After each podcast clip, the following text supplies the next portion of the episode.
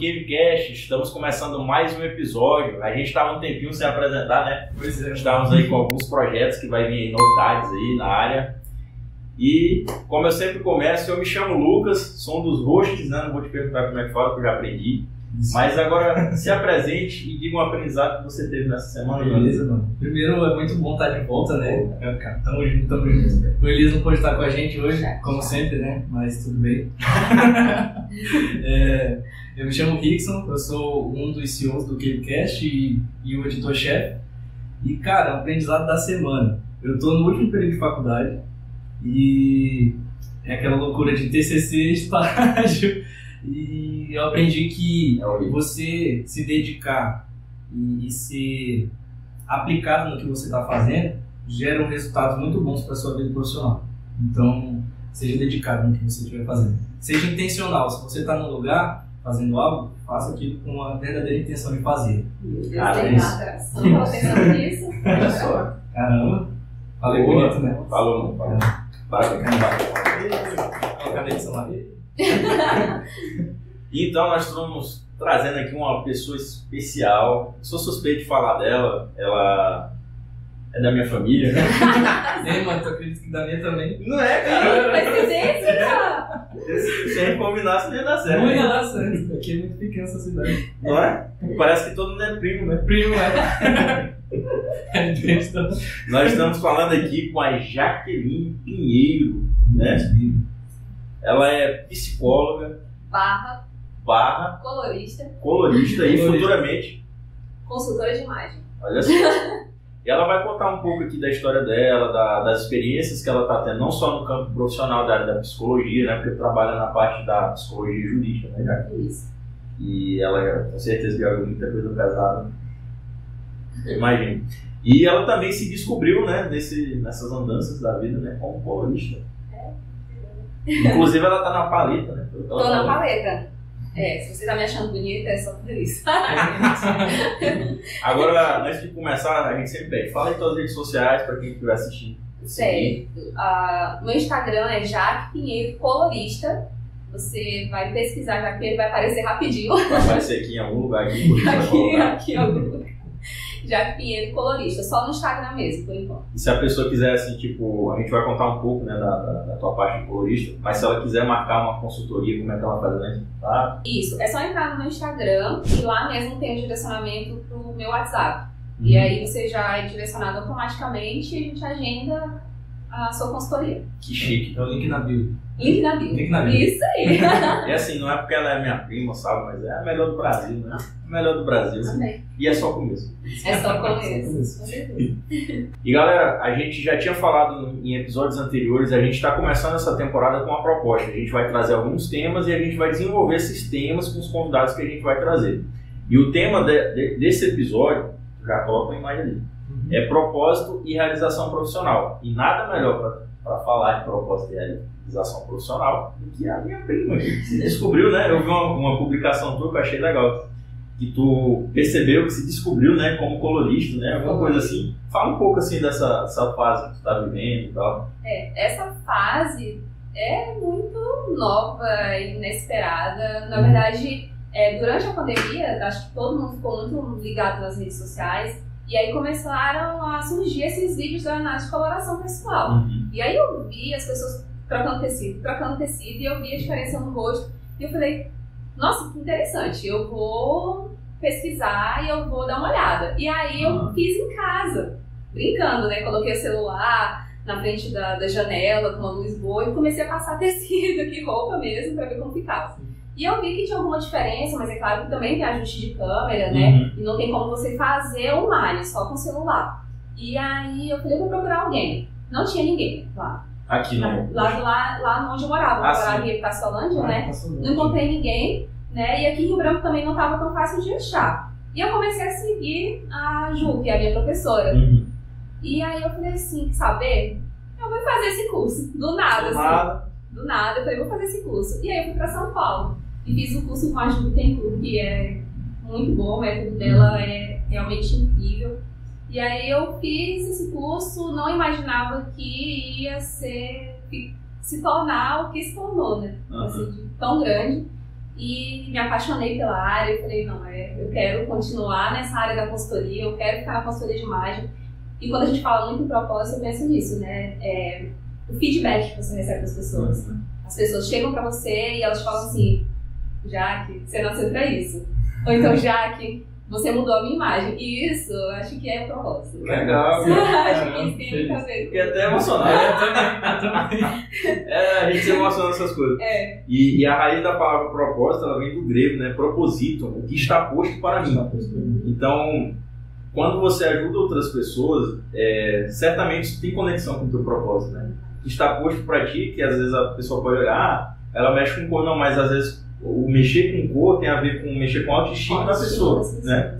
Assim como um corte de cabelo, né? Uma maquiagem pode trazer a autoestima da, da pessoa, certamente você combinar as cores da maneira adequada, né? Para realçar a beleza da Exatamente. pessoa. Tem tudo a ver. É, e, e, e assim, a, a, psicologia também está muito relacionada a isso, né? Uhum. Que é a minha outra área de atuação. Então, quando eu vi lá é, a coloração e eu vi que existia a psicologia das cores junto, né? Que também está dentro da, da, da, coloração pessoal. E eu vi o quanto que as cores são capazes de transmitir sensações, de comunicar.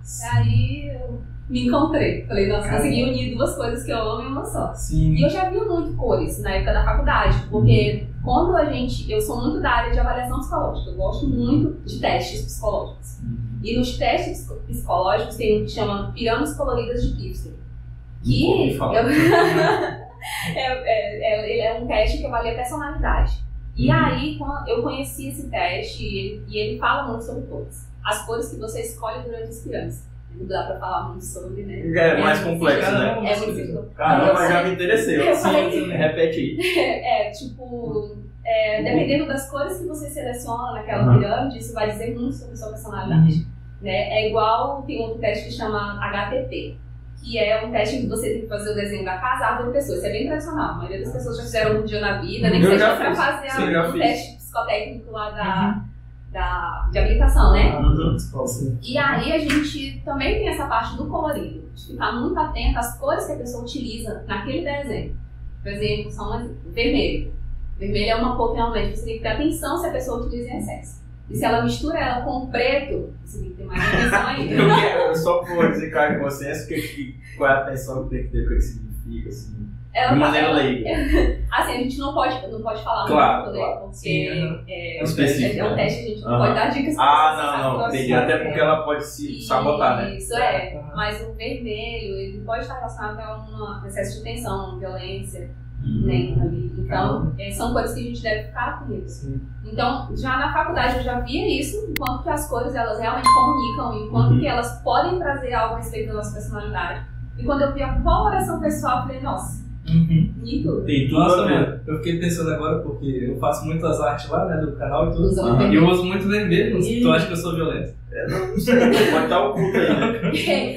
Mas calma, não é uma coisa só, né? Ah, não, tem um contexto, né? Tem que variar tudo, tá? Sim. E eu ia falar, se tu pegasse aqui, Ei, quais as tuas cores favoritas? Aí o primeiro lugar. Vermelho, vermelho preto. Não, mas não é incomum. A, a cor preferida, dizem que a cor preferida é o azul. A maioria das pessoas gostam do azul. Depois vem o, o, verde e o terceiro é o vermelho. É mesmo? O vermelho é uma das suas preferidas mesmo. Mas também, por ser uma cor quente, uhum. né, ela traz essa sensação de uma energia. Então é interessante, às vezes, a pessoa deve sentir isso. Então o vermelho acaba se tornando uma cor. É, eu acho que pode ser. É. Se você observar até a cores dos carros, né, tem muito vermelho, tem né, chamou a atenção ali, né, não sei.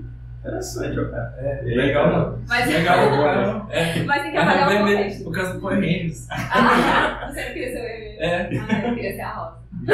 A gente, a gente esqueceu de perguntar, mas tu nasceu aqui em Rio Branco ou tu nasceu no interior? É, eu nasci em Brasileia, né, que, aqui no Alto Acre. Uhum. É, morei lá até os meus 17. Com 17 eu vim morar em Rio Branco. Que aí foi quando eu vim fazer faculdade de psicologia.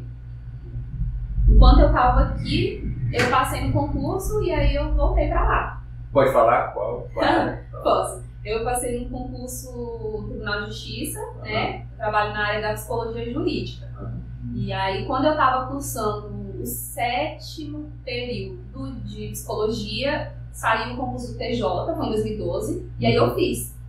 E aí eu passei. E aí eu fiquei aguardando, com medo de ser convocada antes Enquanto do tempo, cursando. quando eu tava Nossa. cursando. Mas como Deus faz tudo perfeito, né? Eu formei em janeiro e fui convocada em julho.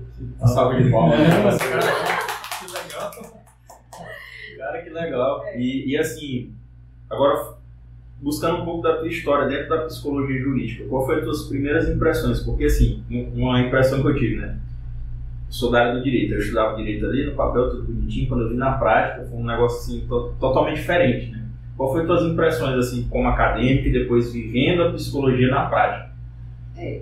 Foi difícil. Foi, né? Muito, É. porque a verdade é que a gente. é, eu tive um período só de psicologia jurídica. Então é muito pequeno, é Dá muito ver nada, pouco, né? a gente não consegue ver nada. Então eu considero que eu estudei mais no meu primeiro ano de trabalho do que acho que durante os cinco de faculdade, porque Certo. é muito específico, né? E é, é ao mesmo tempo em que naquele.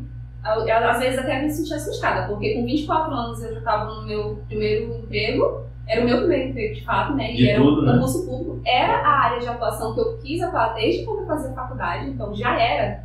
Esse era o meu foco, a psicologia jurídica.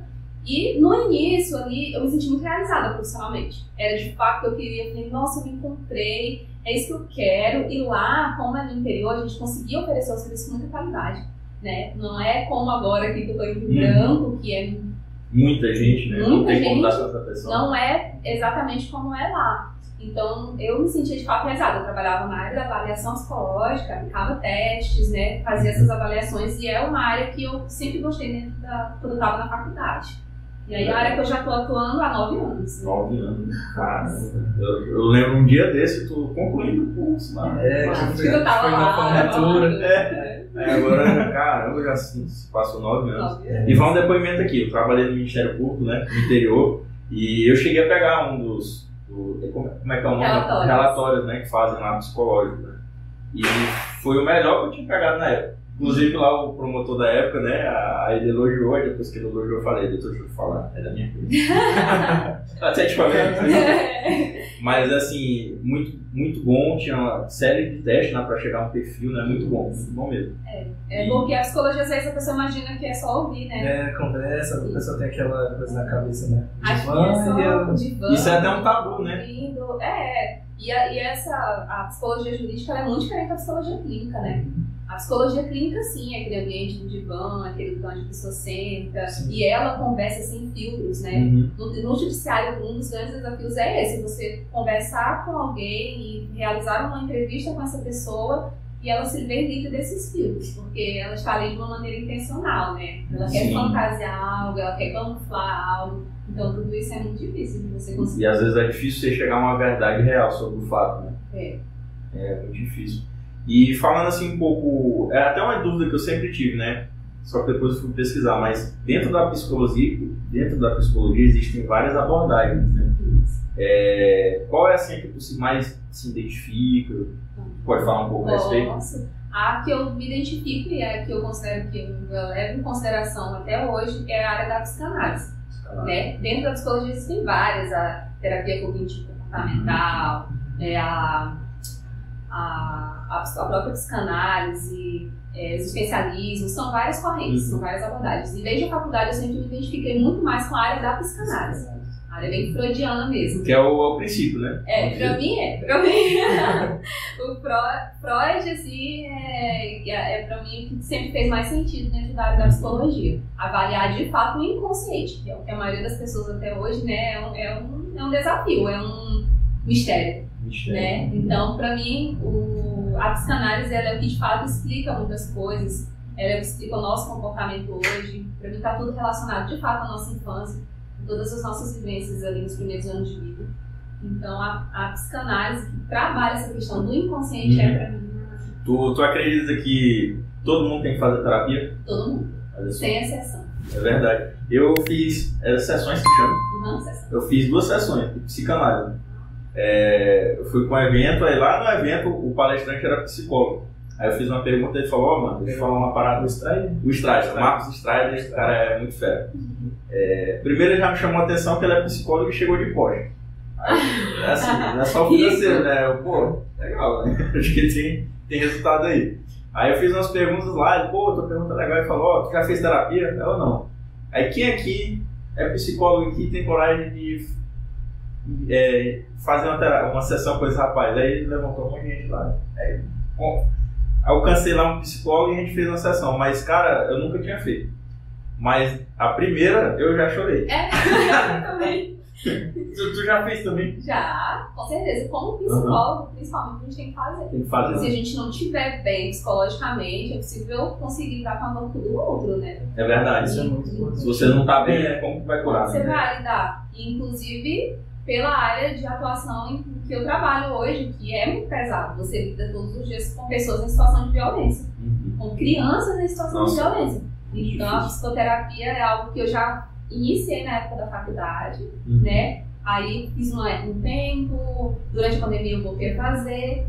Vou retornar agora, inclusive, porque a gente precisa. É, é necessário, é fundamental esse autoconhecimento, né? E, e, a psicologia, ela está em todas as áreas, mas a psicologia clínica, né? Que é essa área mesmo de você falar do tratamento, ela é essencial. Somente agora no pós-pandemia, né? A gente está vendo muitos casos de depressão, ansiedade, tá, tá muito estresse, Pessoas né? muito ansiosas, né? Demais, demais. Burnout, né? Tá vendo, cara? Faça, faça terapia. Terapia, é, exato. E, e o que eu achei legal da, da sessão que eu fiz é que ela. Eu não tinha experiência, não fazia a mínima ideia de como seria, né? Eu tinha só aquela visão que todo mundo tem de divã, sentado, ficava falando. Nem tinha divã, né? É, não, era, teve que ser online, né? Ah, Eu não sei se até é um para tabu né, na psicologia Ah, é. fazer online, né? Mas era dentro daquele contexto ali, pós-pandemia e tal. E aí ela fazia perguntas. Eu achei que tinha um cronograma, mas não, ela só ia fazendo aí. Aí foi conduzindo lá e de repente eu tava chorando. É. E eu entendi coisas profundas sobre minha pessoa. Isso a gente chama de insight. Isso É uma percepção imediata. Você conseguiu chegar ao ponto que, de alguma forma, ele estava interferindo na sua vida. Pois é. E aí, quando a gente percebe, quando a gente tem esse insight, é o primeiro passo da mudança. Né? Quando a gente consegue perceber aquele comportamento, a gente consegue, de fato, mudar e, e ou pelo menos fazer com que, com que ele faça sentido. Então, se Entendi. ele fez sentido, às vezes já, é- já cura. Olha só, cara. Eu, eu tive. eu- Cara, foi. Aí no final ela ainda trouxe a reflexão. Ela não me deu nenhuma resposta, mas ela, ó, quero que você pense sobre isso aqui. Como aí ficou. Aí da próxima eu já tava, ó, pensei sobre aquilo, aí não sei o que. Foi muito bom, então tem que fazer, viu, cara? É, todo mundo tem que fazer. Agora vamos aqui, já que tu nessa tua, no teu desenvolvimento assim, da área da psicologia, tu estava satisfeita, tu já falou um pouco da área da, do colorismo, né? Colorismo, não é? Coloração. Coloração, tava, tava testando ela aí, pra ver se ela tava atenta aí, né? como boa psicóloga, né? Color, colorismo. Mas assim, qual foi as primeiras impressões que tu teve quando tu aplicou em tu mesmo, né? A, a cor, assim, o que tu sentiu internamente? Pode falar? Sim. É, eu, assim, por incrível que pareça, é, a maioria das pessoas elas já usam algumas coisas que já estão na tua cartela. Assim, instintivamente a gente já Sem acaba escolhendo. né? Isso. Então, algumas cores que eu tinha, que eu tenho na minha cartela, hoje eu já usava. Mostarda, verde, né? Eram cores que eu já amava, então eu já tinha no guarda-roupa. Né? Mas quando é, eu comecei a acrescentar novas cores que eu nunca tinha testado, a Uhum. sensação foi muito melhor. Né? E, e- e- e o normal é as pessoas te virem e falar, nossa, tem alguma coisa diferente. Aí elas te olham e falam, você tá mais bonita? Então, o que, você fez? Essa cor caiu bem, às vezes. É, essa cor caiu Essa bem. roupa, fala da roupa. É, mas de fato a, a sensação ela, ela é muito boa, assim. A, a minha temperatura, ela é uma temperatura que diz que ela é neutra quente. Então as cores quentes ficam melhores, né? Seria uma cor quente, uma cor que tem ação de amarelo na composição. Lembra da gente fazendo lá no. Sim, pois é. É, as cores que são quentes são aquelas que a gente acrescenta amarelo. Uhum. Então lembra quando a gente é criança e mistura as cores? Quanto mais amarelo a gente adiciona, mais quente ela fica. Já se a gente adiciona mais azul, ela fica fria. Então essa é a diferença do quente e frio. E a minha cartela tem muito laranja, tem muito amarelo. Que elas são, de fato, cores que transmitem uma certa energia. E eu percebo muito isso. Quando eu tô num momento de muita felicidade, muita euforia, normalmente eu uso laranja. Só. E assim, é automático. Uhum. Quando eu tô numa situação meio chata, meio triste, normalmente eu coloco preto. Nossa. Normalmente é assim. É, e deveria ser o contrário até, né? A pessoa todo dia deveria querer levantar o astral Sim, e eu é coloco. verdade. Mas às vezes a gente tem que viver alguns lutos. E, e esse negócio que o pessoal fala assim, que acha dessa fala? Ah, o preto básico, o preto emagrece, não sei Ah, o quê. sim. Tu acredita que é mito ou tem algum fundo de verdade? É, a gente cresceu a vida inteira escutando isso. Por isso que, Aham. inclusive, a maioria das pessoas ama o preto. É. E é por isso que a maioria das pessoas ficam tristes quando elas não têm o preto na cartela, né? E aí, é, a gente cresceu ouvindo que ele é básico, que ele combina com tudo. Com tudo. Esse é o ouvi. né, que ele emagrece. Na verdade, ele, ele é uma cor que é fria também, ela é uma cor brilhante. Então ela já não passa assim tão. Ele é Ela é brilhante. brilhante. Fazer inteira disso. O preto é brilhante. Então ele. ele, ele e, e o fato de que ele combina com tudo, na verdade, é um mito. Porque o preto ele é a ausência de cor. É verdade. Então, Verdade. o que combina com uma cor é outra cor. Então ele não combina exatamente com tudo, como a maioria das pessoas Olha só, quebrando aí os mitos. Tá combina bom, com. Porque quer quebra mitos. né? É, sai da sua cabeça. Sabe, você tá vendo? Mas um, um negócio que eu acho, eu acho interessante é tipo. Teve um dia que eu tava com uma roupa mais laranjada. Era Uhum. tu e o Vitor, né? Agora vocês são ficou mais Tá, meu estagiário tá profissional. Eu acho, estagiário. Estagiário participou. Não, mas não sabe com Vitor. Mozão. E aí, aí vocês falaram, ó, eu acho que essa roupa tá dentro da tua cartela. E, e beleza, eu gravei essa informação. Aí no. Acho que um tempo depois eu fui para a minha igreja com essa roupa. E aí todo mundo, pô Lucas, legal, tu. Essa, essa roupa te realçou, não sei o que e tal, etc. Eu gosto de preto, só que eu já percebi, quando eu uso preto, eu tenho mais olheiras. Ai, eu também. É, né? Eu, eu, não é muito assim, mas dá.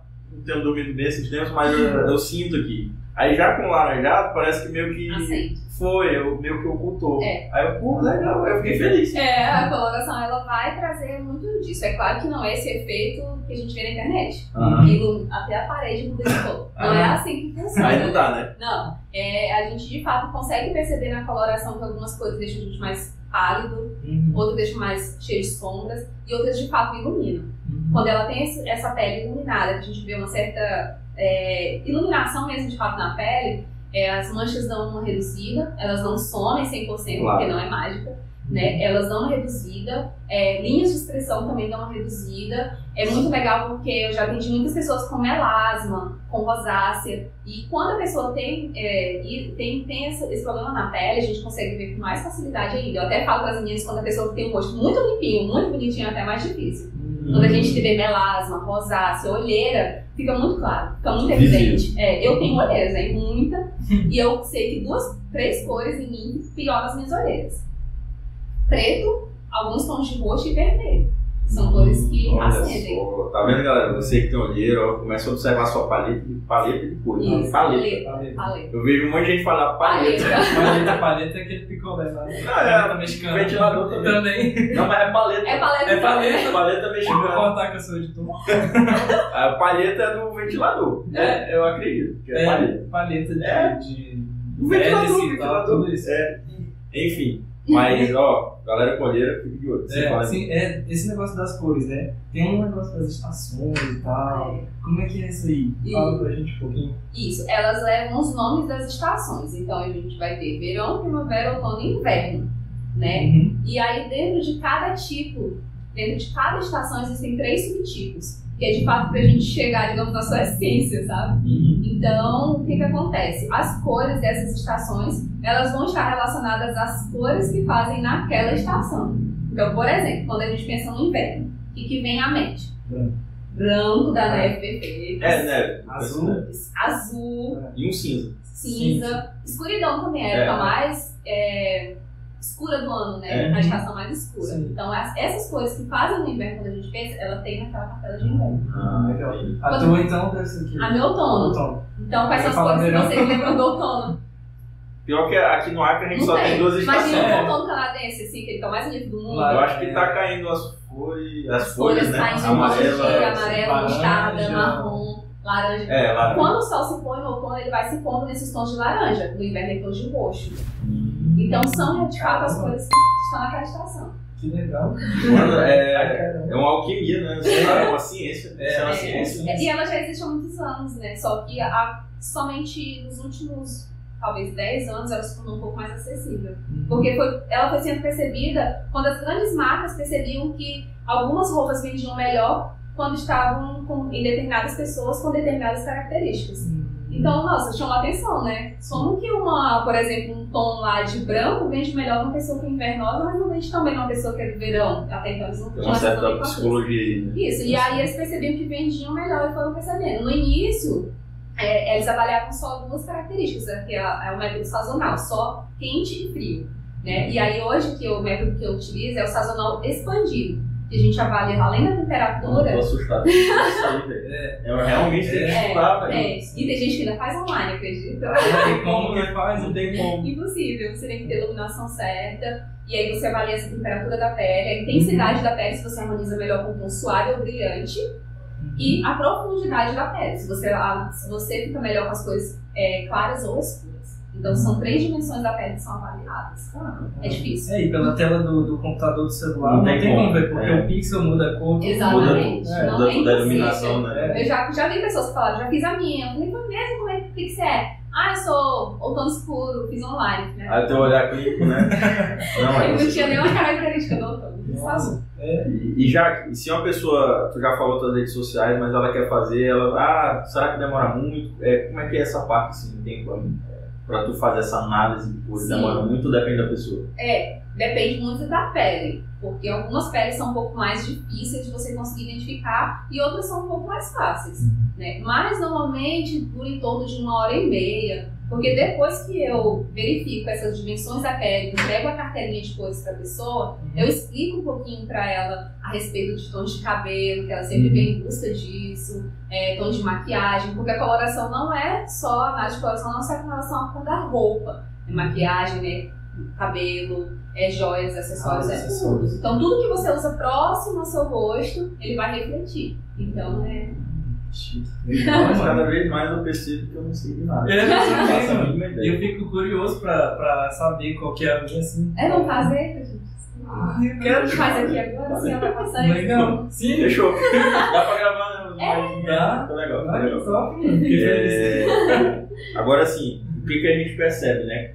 É... o modo dela falar, tu já entrevistou um monte de gente. Uhum. O que a gente percebe? O amor. É, percebeu o amor. Exatamente. E quando a pessoa ela, de fato encontrou aquilo que está posto para ela, que é o propósito, ela fala com amor, com empolgação. Eu sempre observo. Vê um sorriso no olho. É, tu já viu aqueles empresários que a gente entrevista, eles falam da própria empresa, da própria história, sim, alegria, os cara, eles falam assim com alegria, cara.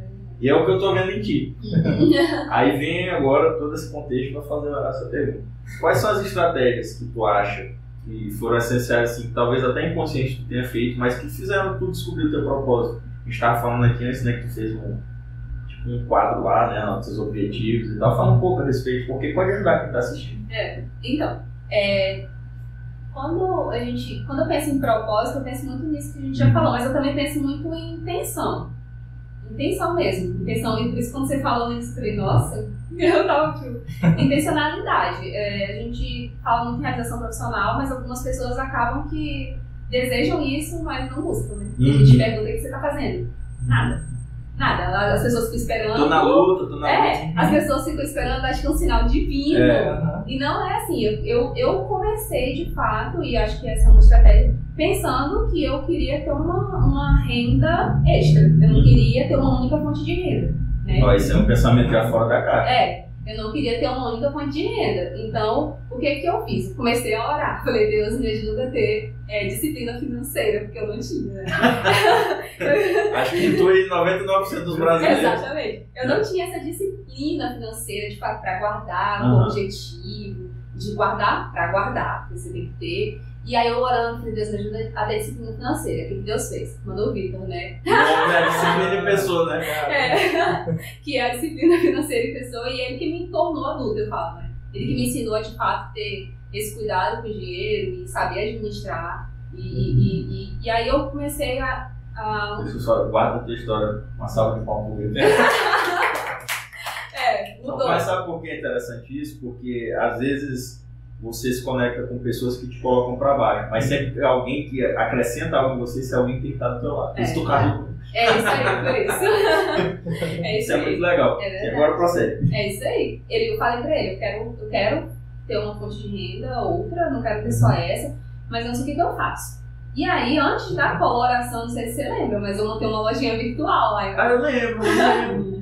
Foi antes da coloração, eu falei assim, plena pandemia, eu falei assim, eu vou juntar 10 mil reais pra comprar umas roupas pra uma lojinha virtual. Vou vender. Eu não tinha até então os 10 mil, porque como eu tô te falando, eu era Aham. péssima, né? Aham. Hoje eu melhorei muito. e aí eu juntei esses 10 mil reais e comecei a vender roupa. Falei, eu vou fazer a lojinha virtual, vou tirar as fotos, vou fazer tudo. E aí eu peguei e. E deu muito certo. Deu muito certo. Pra ter. É em casa. obrigada, tô de dieta. Tá difícil. E aí, o que, que eu fiz? Eu guardei esses 10 mil reais, comecei a comprar roupa, começou a dar muito certo, né? Eu teve vezes em que eu ia pra São Paulo Uhum. e eu trazia uma, muita, uma quantidade grande de roupa e duas semanas depois eu tinha que fazer reposição. Nossa, Tipo, deu muito certo. Muito certo. muita mesmo. saída, né? Muito, tinha muita saída. Então eu falei assim, e, e como foi que eu cheguei nessa questão de vender roupa? Eu tive, assim, eu pensei assim, a nossa família, elas têm, tem um feeling pra lidar com o público. Já percebeu? Verdade. Sim. Todo mundo. Eu sempre vocês, falo.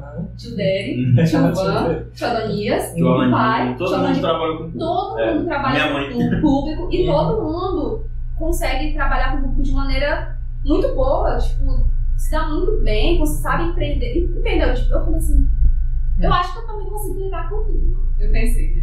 Então eu falei, vou começar a vender também. Eles vendem, eu, eu tô lá levando no sangue, né? Vai que puxa alguma coisa.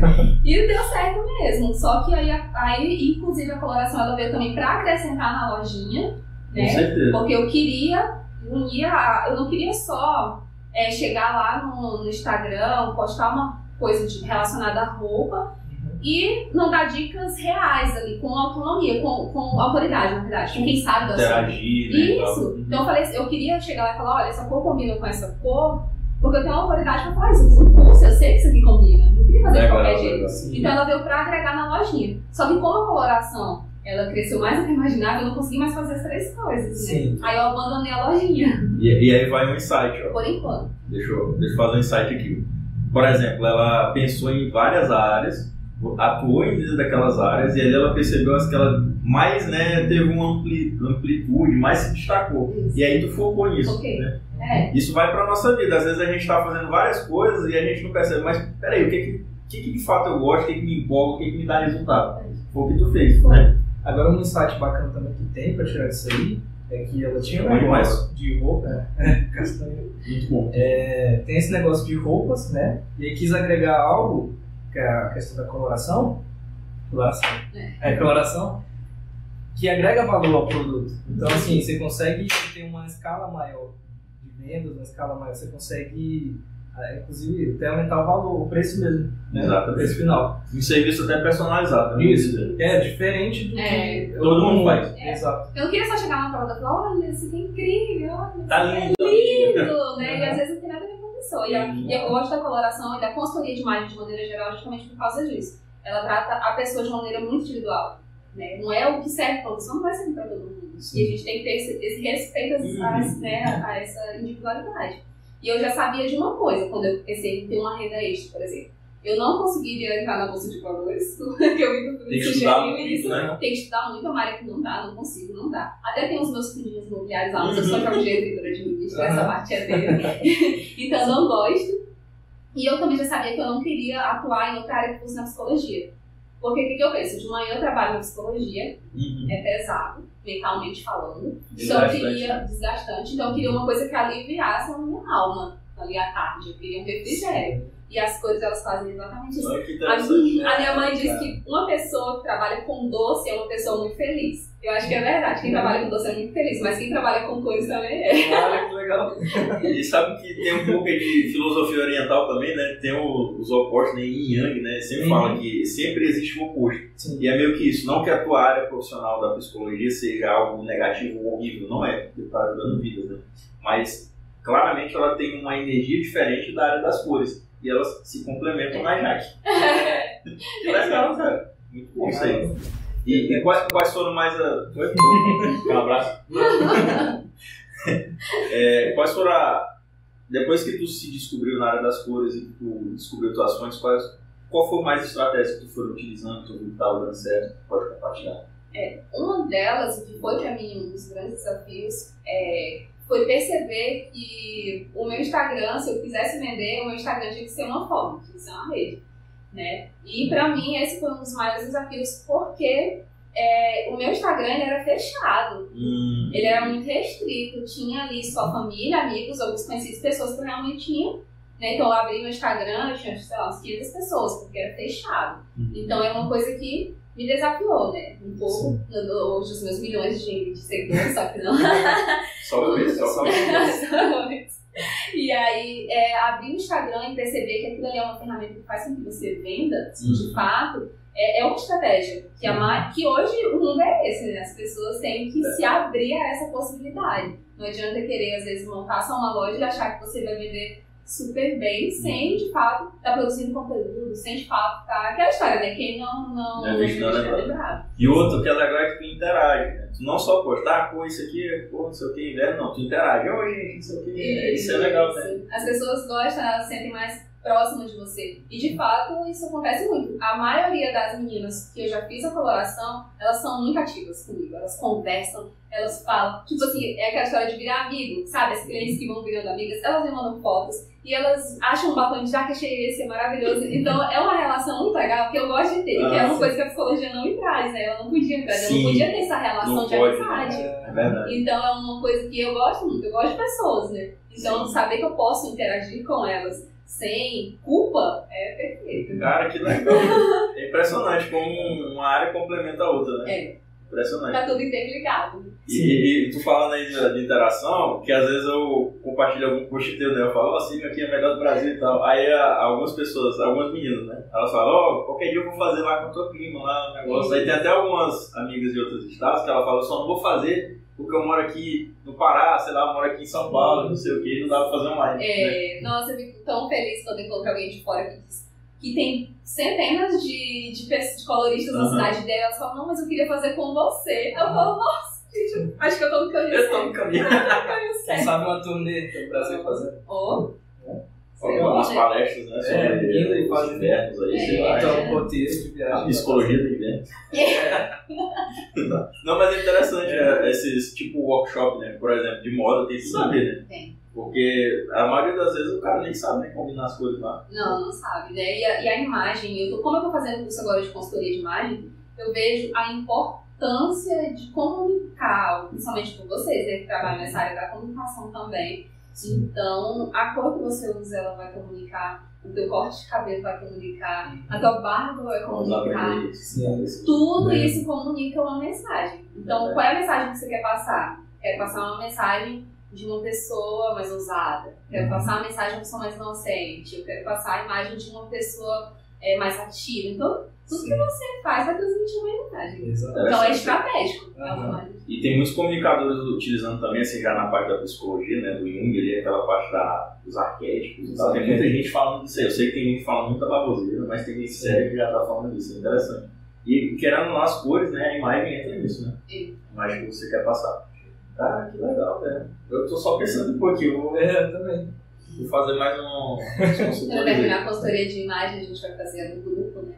Ah, a gente tem uma imagem mais estratégica. Isso, exatamente. Top zero. Caramba. a melhor do Brasil. melhor do Brasil. Já que eu queria te fazer assim, duas reflexões para compartilhar com a gente. A gente, antes de começar, tu estava falando aí que tu colocou no papel, porque era uma disciplina né, da tua, do teu curso que meio que te estimulava a pensar sobre o futuro. Fala um pouco o que, que tu escreveu, o que, que se concretizou. Certo.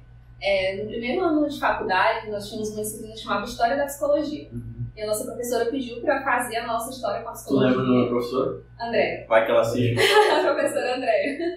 É, ela pediu para a gente fazer essa história da psicologia, falar um pouco da nossa história de vida e, de certa forma, fazer um planejamento para os próximos cinco anos, né? Uhum. E aí, esse caderninho nós entregamos e ele ficou com um amigo meu, o Pádua. E ele me entregou esse caderninho tem pouco tempo. Ah, que legal. Quando ah, eu fui rever esse caderninho, ele disse que leu, né? Ele falou, amiga, tu, tu tinha bola de cristal, o que, que é isso? Nossa. Porque, por exemplo, no meu caderninho lá eu tinha colocado como planejamento é, trabalhar na área jurídica, né? Então, no meu primeiro ano de faculdade. Nossa! eu falei, eu quero trabalhar na área da, de psicologia jurídica, né? E aí também encontrei esses dias o meu projeto de vida, que a gente faz muito esse, essa questão na psicologia de projeto de vida, que é de fato ali você escrever uma meta, você colocar o ano em que aquilo pode se realizar, né, a, os obstáculos que podem surgir, como você vai agir, né, como você vai conquistar, como você vai atingir aquela meta. E eu acho que isso é muito importante, colocar no papel o que você quer, não deixar ali só na, na cabeça. E aí a minha meta número um, eu estava fazendo, era no ano de 2021, eu estava fazendo o terceiro período de psicologia. E aí a minha meta número um era concluir a faculdade. Então, ah, essa é a minha meta número um hoje, no momento, eu quero concluir minha faculdade. E aí tinha lá, como que eu vou conseguir isso? Eu coloquei, é, conseguir uma bolsa pelo ProUni, uma bolsa integral para exigente, né? Eu coloquei integral, 100%, pelo ProUni. Quando? Aí eu coloquei agosto de 2021. Em agosto de 2021 eu ganhei minha bolsa de psicologia. Mas 2021? Foi, eu entrei porque no primeiro ano eu, eu entrei normal, pagando. Aham. Eu, quando eu tava no final do primeiro ano eu fiz o Enem. Não, é que eu tava pensando nos anos, eu achei que era 2015, 2000 e pouco, não, né? Não, eu. 2009, né? É, mulher. Eu tô era louca, a gente tá muito velha. Não. Respira, Ah. porque eu pensando em 2021 foi a pandemia. Meu Deus, eu lembro. Eu, eu entrei no direito em 2011. 2011. É, 2011. Gente. não, você tá jovem. Você É só se perdeu nos cálculos. Ai, É. meu. Enfim, Caramba.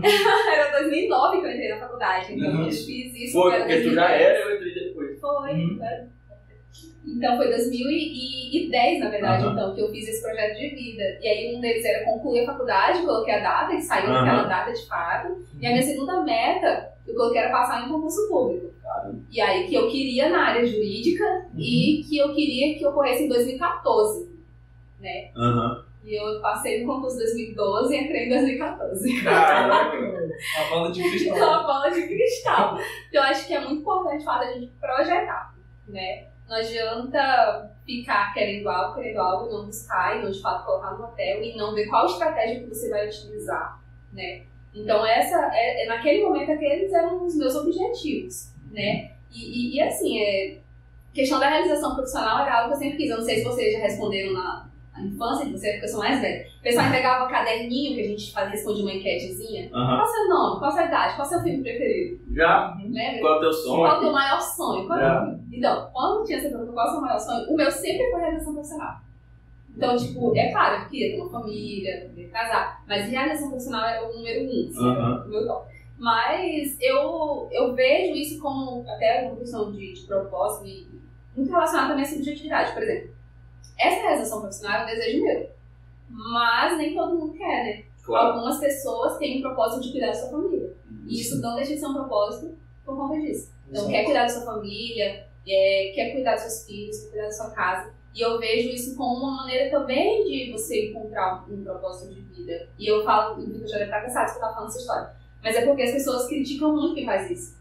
Entendeu? Tipo, as pessoas criticam muito, ah, não faz nada, não faz nada. Eu falo, meu Deus, esse é o pior emprego do mundo. Eu não queria nunca, nunca, nunca, nunca, nunca. Porque é um emprego que você trabalha muito, você faz bastante, e a maioria das pessoas falam que você não faz nada.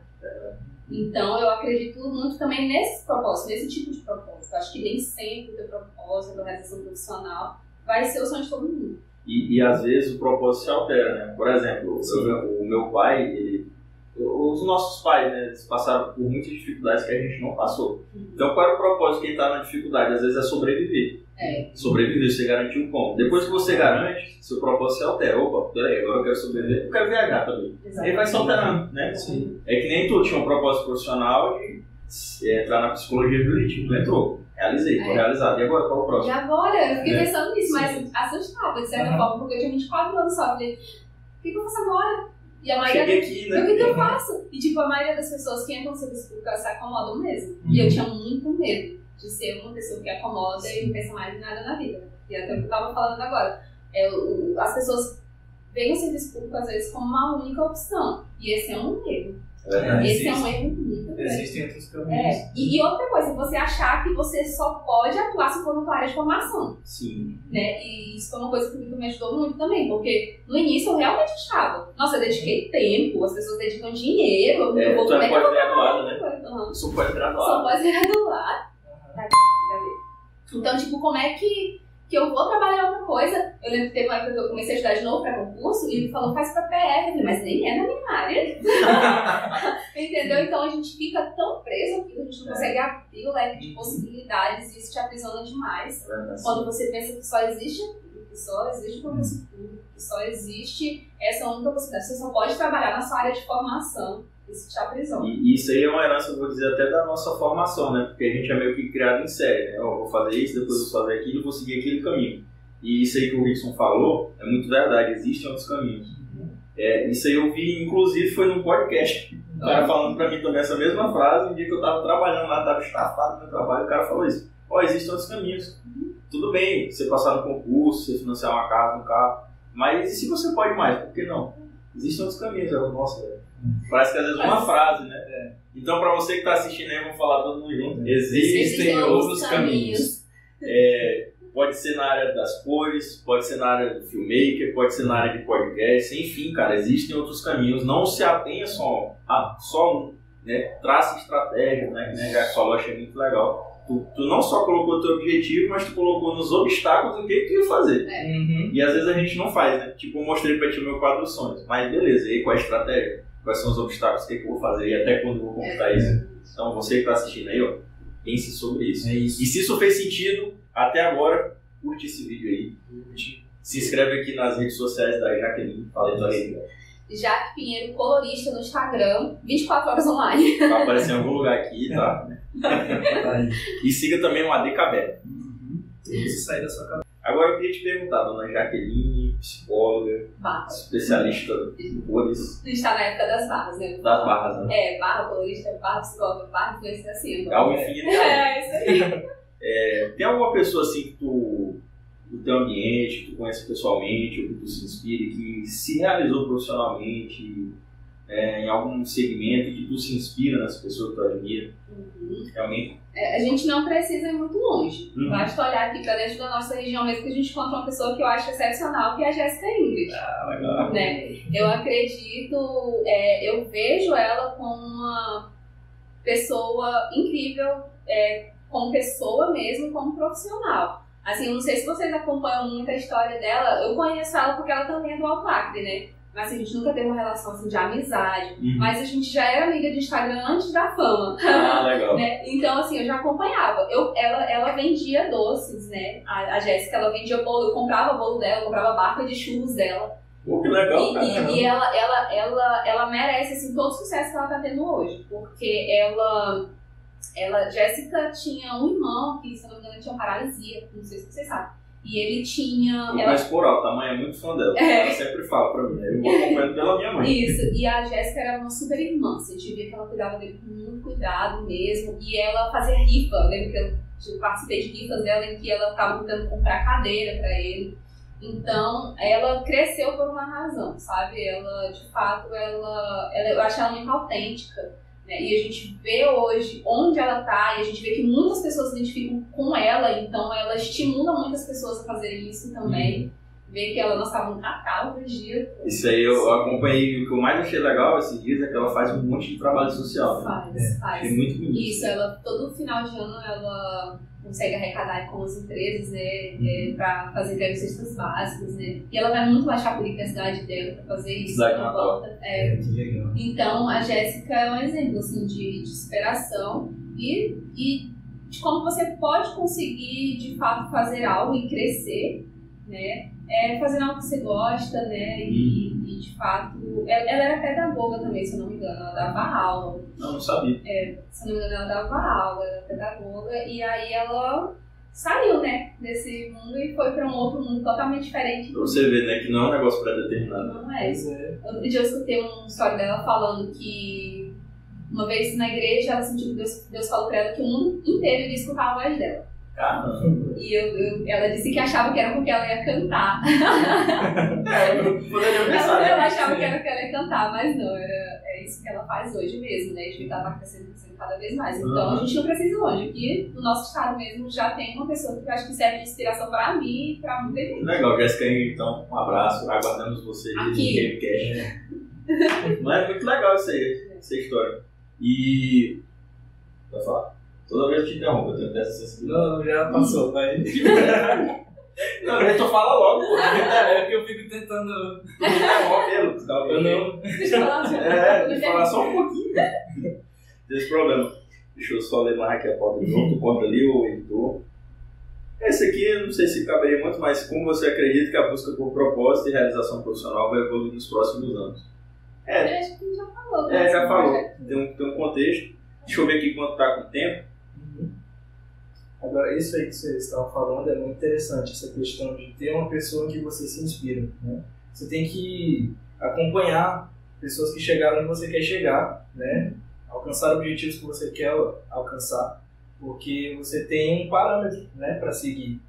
Isso é interessante. Tem pessoas que, que são. Na verdade, o, o ambiente ele influencia as pessoas. Né? Então, Uhum. se você está conectado com pessoas que não estão indo no, nessa, nesse objetivo que você quer alcançar, e você só vê essas pessoas, só acompanha esse tipo de pessoa no Instagram, por exemplo, como você vai alcançar o objetivo maior que você tem na sua mente, né? no, seu, no seu propósito. Então, acompanhe pessoas que você admira, que chegaram onde você quer chegar. Não, isso é muito bom. E eu tava. Tem um rapaz que eu sigo, ele é até neuropsiquiatra, se não me engano, e ele traz alguns estudos é, na área da psicologia, da psiquiatria, né? Como o ambiente influencia na formação da pessoa, né?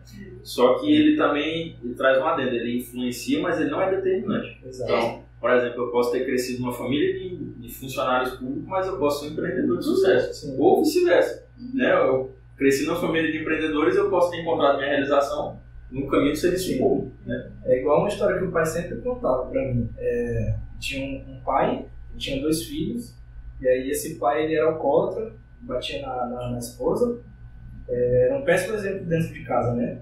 E aí um dos filhos cresceu e virou um empresário de sucesso. O outro ele virou alcoólatra também e batia na esposa. E aí um repórter chegou para perguntar para cada um deles o que, que aconteceu na vida deles, né? Ele perguntou para o primeiro, que era alcoólatra. Por que, que você vive assim hoje? Por que, que você tem essa personalidade? Aí ele, ah, o exemplo do meu pai. E chegou pro outro e perguntou, por que, que você tem essa vida? Qual o exemplo que meu pai me deu? Então, assim, o ambiente, ele influencia, mas não é determinante. Eu conto essa história que o tio me contou pra todo mundo no curso de adoção. Eu nunca tinha ouvido. essa mesma história. ouvido, Pra cara. explicar sobre subjetividade. Subjetividade. É, são coisas muito particulares, né? É igual aquela que eu contei errado do, da, da crença de Deus. Eu, eu vi, Nem lembro. eu vi um. Quanto foi é, é, é, em resumo, vou contar de novo. Dá pra fazer um corte, a galera, o corte aqui, ó. Não, era, era sobre a crença de Deus. Era dois amigos discutindo, um acreditava em Deus e o outro dizia que não acreditava. Aí o cara, cara, eu acredito em Deus porque Deus fez tantas coisas na minha vida. Ele, ah, eu acredito em Deus justamente porque Ele não fez na minha vida. Aí, não, mas por que, tu não acredita em Deus? Aí, cara, em um certo momento, eu tava num deserto lá, eu me perdi, não tinha água, e eu clamei a Deus para ele aparecer lá e me entregar um copo de água, e ele não apareceu. Aí, beleza, mas como é que tu tá aqui no carro comigo? Aí, não, é que apareceu um casal de nômade e levou um galão de água para mim. E então foi o casal de nômade que me salvou. Aí, pro cara que acreditava em Deus, aquilo ali era crença cabal que Deus existia. E pro outro rapaz lá, ele queria que Deus se materializasse, fosse lá e entregasse água para ele. É bem subjetivo isso aqui, né? A crença. Está nos detalhes. É sobre isso. Eu, eu, eu não, é impossível falar sobre tudo isso e não lembrar. Quando eu tava também ainda no primeiro ano de faculdade, peguei uma carona uma vez com um casal de amigos nossos, que a gente tava indo pra brasileiros, falaram assim, ah, vou parar aqui na casa de um pastor, porque já acontece história pra algumas pessoas, né? Eu não, algumas não ouvi, amigas, não vocês não ouviram, mas algumas amigas minhas já. E aí ele falou assim, ah, vamos parar aqui na casa de um pastor, a gente quer conversar com ele, é um é amigo dele, que já na zona rural. Uhum. E aí eu fiquei dentro do carro e eles foram lá conversar com ele, e aí no final eles foram fazer uma oração. E ele me chamou, ele falou, vem pra cá também fazer uma oração com a gente, vocês terem uma boa viagem tal, nós fizemos um ciclo. E a gente começou a orar, né? E aí ele falou assim, durante a oração, falou assim, olha, é, Deus tá me pedindo pra te falar uma coisa. E quando a gente tava indo pra lá, eu tava conversando com esse casal de amigos, falei, gente, eu preciso trabalhar. Preciso conseguir um emprego, porque eu tinha acabado de vir morar aqui. Eu falei, como é que meus pais vão ficar me bancando aqui sozinho? Então eu preciso trabalhar, gente. E tarará. E aí, na hora que ele, a gente foi lá e ele foi falar e foi orar, e ele falou assim: é, Deus tá me pedindo pra te passar uma mensagem.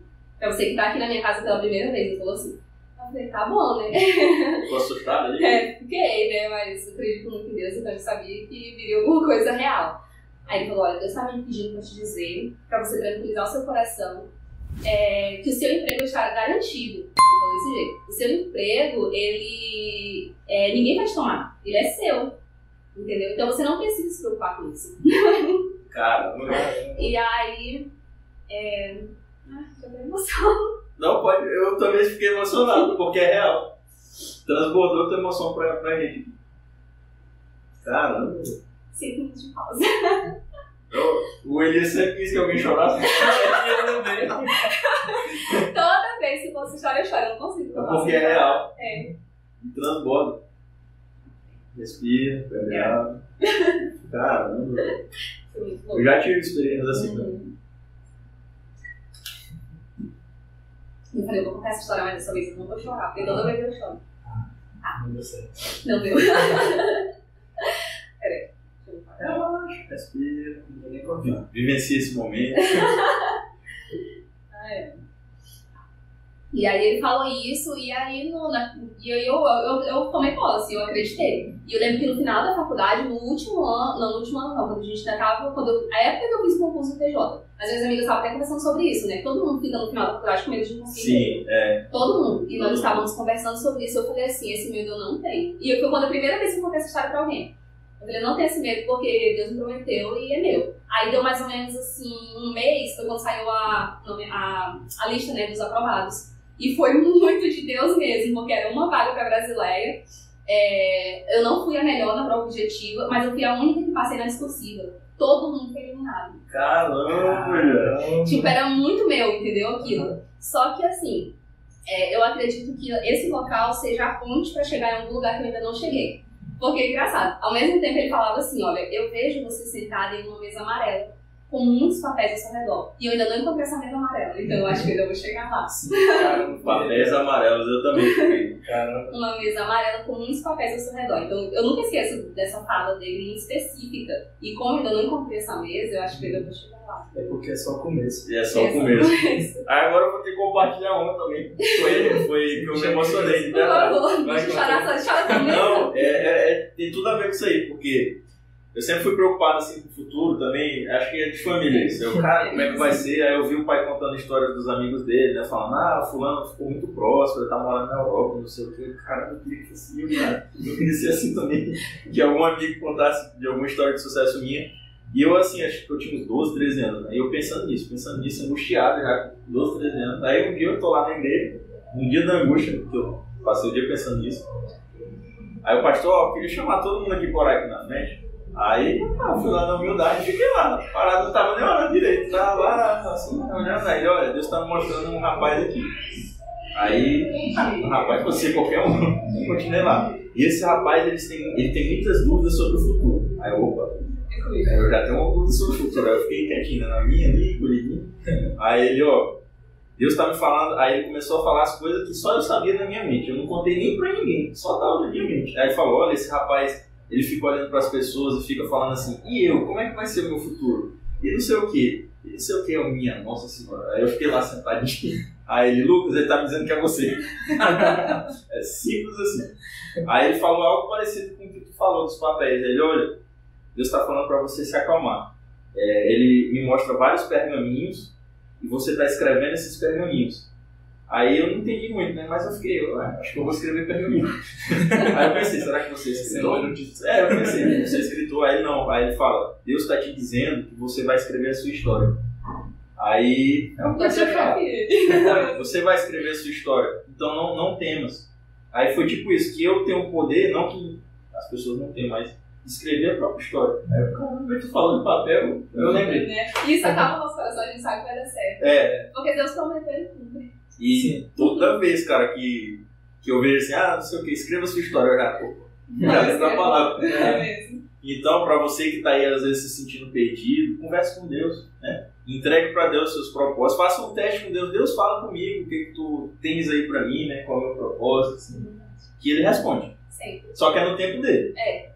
Né? E, e essa é uma parte difícil, né? Difícil. A gente esperar. Porque eu sempre tive muito cronometrado, né? Vocês viram, o projeto de vida tava lá, o ano tava lá um mês. E eu tô num projeto atual, muito íntimo, pessoal, que eu não posso falar, Não, claro. que esse não depende de mim, e é muito difícil quando a gente precisa esperar algo que não depende da gente, né? Que a gente não controla. Que a gente Sim. não consegue controlar.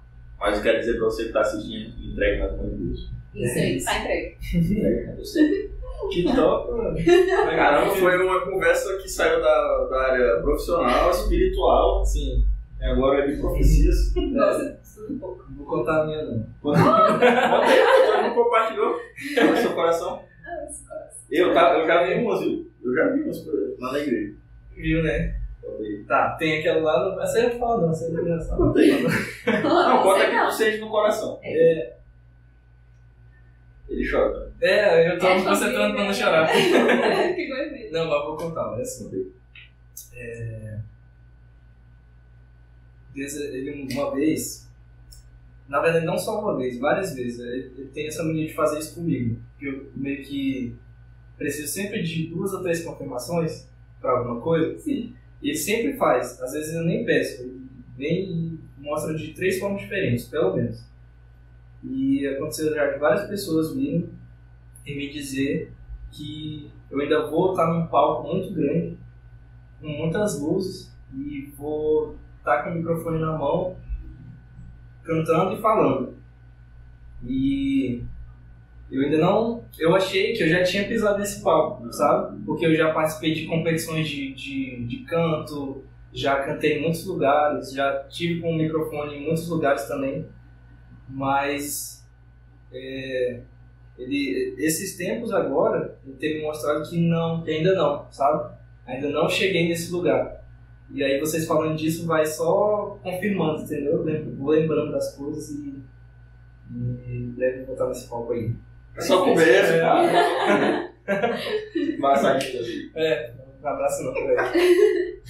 Mas é isso, galera. Às vezes a gente, como a gente tem falado aqui desde o começo, né? Não é só um caminho, tem vários caminhos. E, e pode ter certeza que existe um Deus e que Ele te ama e que você pode entregar nas mãos dele os seus anseios, as suas dúvidas, né?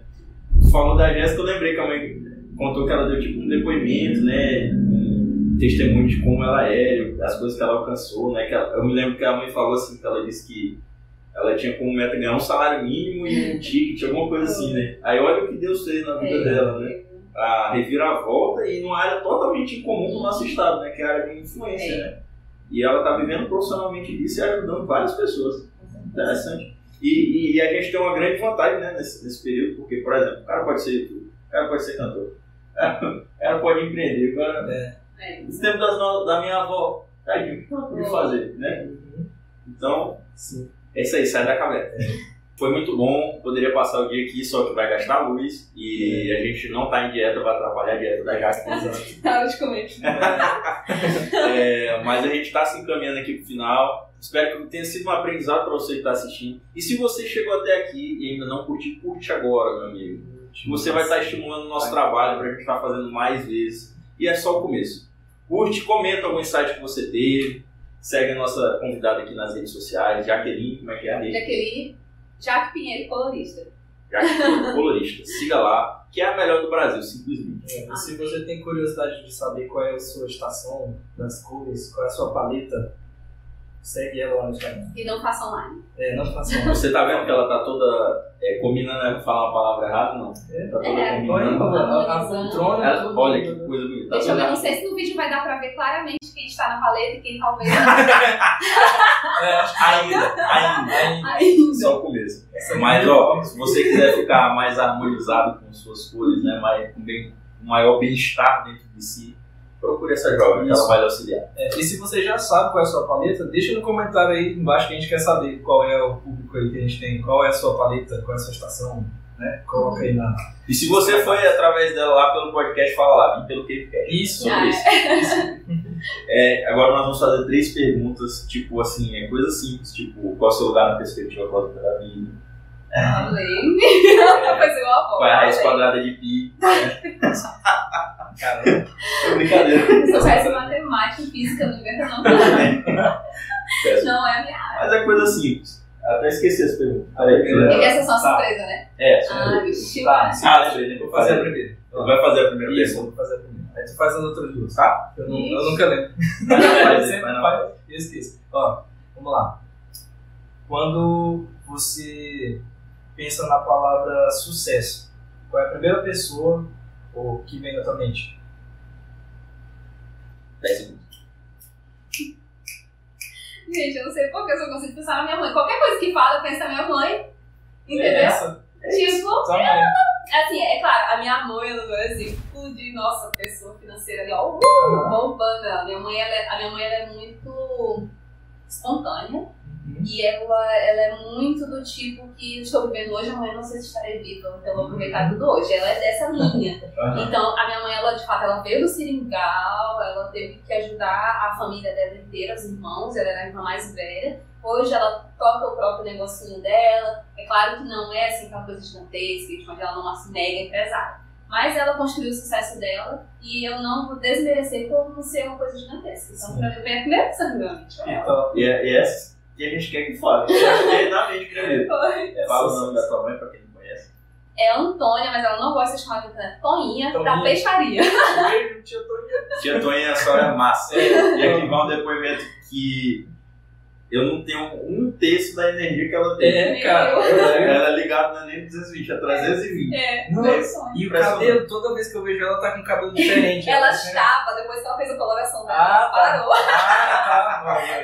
Ela parou, mas era Viu? Mudança de vida com coloração. Exatamente. Não, mas eu admiro também. Eu sempre falo lá em casa, porque eu nunca vi assim. Pode ser que ela tenha um momento dela de estresse, de ir pra baixo, mas eu sempre vejo ela alto astral, É. sabe assim? E eu olho, pô, eu sou mais jovem, mas eu não tenho, eu não tenho Eu não velho. consigo ter o mesmo sangue, eu falo, mas eu consigo fazer metade das coisas Eu só vejo ela rindo, feliz, bem com a vida. É, graças a Deus. Ela é admirável. Vai, sigam lá. Peixaria Casa Verde. Peixaria Casa Verde. A melhor melhor do Aquário.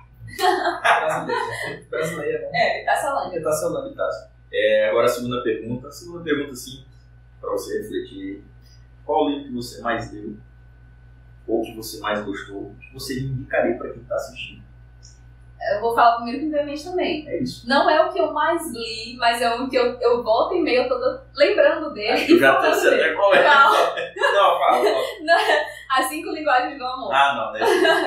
Não me pergunto o nome, eu tô não lembrando. Mas é um livro que eu acho muito legal e eu não li ele várias vezes, mas eu li uma vez. E, mas ele, eu lembro todo o tempo dele. Ele fala de fato que cada pessoa tem um tipo de linguagem. Uhum. É, são cinco: é, toque físico, é, palavras de afirmação, é, de serviço, tempo de qualidade, presente. E ele diz que a maioria, todas as pessoas demonstram o amor através de uma dessas. Então, às vezes, a gente acha que alguém não nos ama por não demonstrar na nossa linguagem, mas ela demonstra na dele. Por exemplo, É, o Vitor, a, a linguagem dele é atos de serviço e tempo de qualidade. O meu é palavras de afirmação e toque físico. Não tem nada a ver Caramba, um com o outro. Então, o não é de falar, ele não é de ficar dando carinho o tempo inteiro, eu já sou mais de falar e dar carinho. Mas ele demonstra que me ama, justamente fazendo a de comida que eu gosto. Entendeu? Churrasco de qualidade. Diga-se de top, hambúrguer. Ele é bom cozinheiro. Então, é, foi o primeiro livro que me veio à mente. Eu lembro que foi até o livro que o, o tio dele é, ele é padre. Ele fala muito desse livro nos casamentos em que ele Uhum. celebra, né? E eu acho muito bonito, assim. É a terceira pessoa que fala desse livro, eu vou ter que ler. Sério? Eu nunca li isso, mas eu vi. né? É se você não sabe qual é a sua linguagem do amor, a gente vai deixar o link desse livro aí na descrição, você pode adquirir. Isso aí, caramba, fiquei pensando. Acho que o meu é a palavra de afirmação, viu? O meu é toque físico e pa- é, palavras de afirmação. Igual Não é palavra de afirmação, Só porque que isso o é meu é primeiro toque físico, É. depois palavra de afirmação. Ah, eu não sou muito de não, Topá, não. Eu só sou meio distante. Sou meio que nem ouvido, só que com palavra de afirmação. Opa, vamos lá. Agora é a última pergunta, já que tá gravando, tá gravando. Estabilizar a imagem.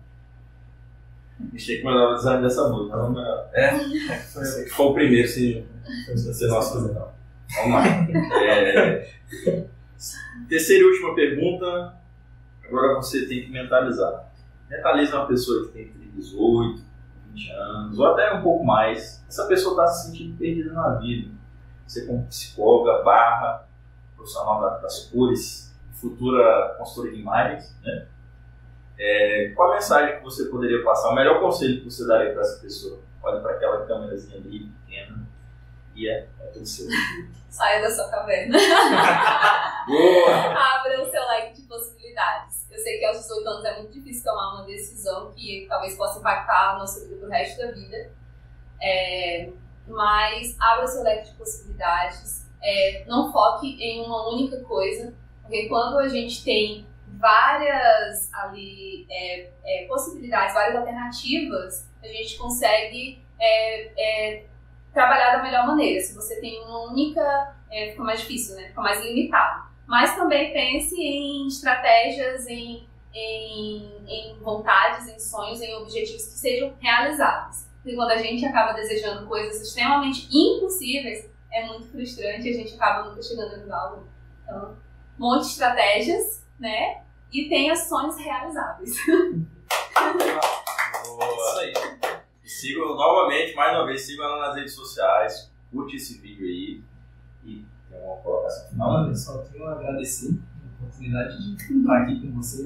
Conversa de primos, praticamente. É, sim. É Vai isso. ter primos compartilhado com a galera. aí. Vocês É. estão tendo privilégio, É nóis. conversas de primos. Mas é isso, galera. Esse foi mais um episódio. Nos aguardem para os próximos. Novos projetos vão vir. Tamo junto. Inscreva-se no canal e curte. E tamo junto. Até a próxima. Falou, descanelados. Valeu. Valeu.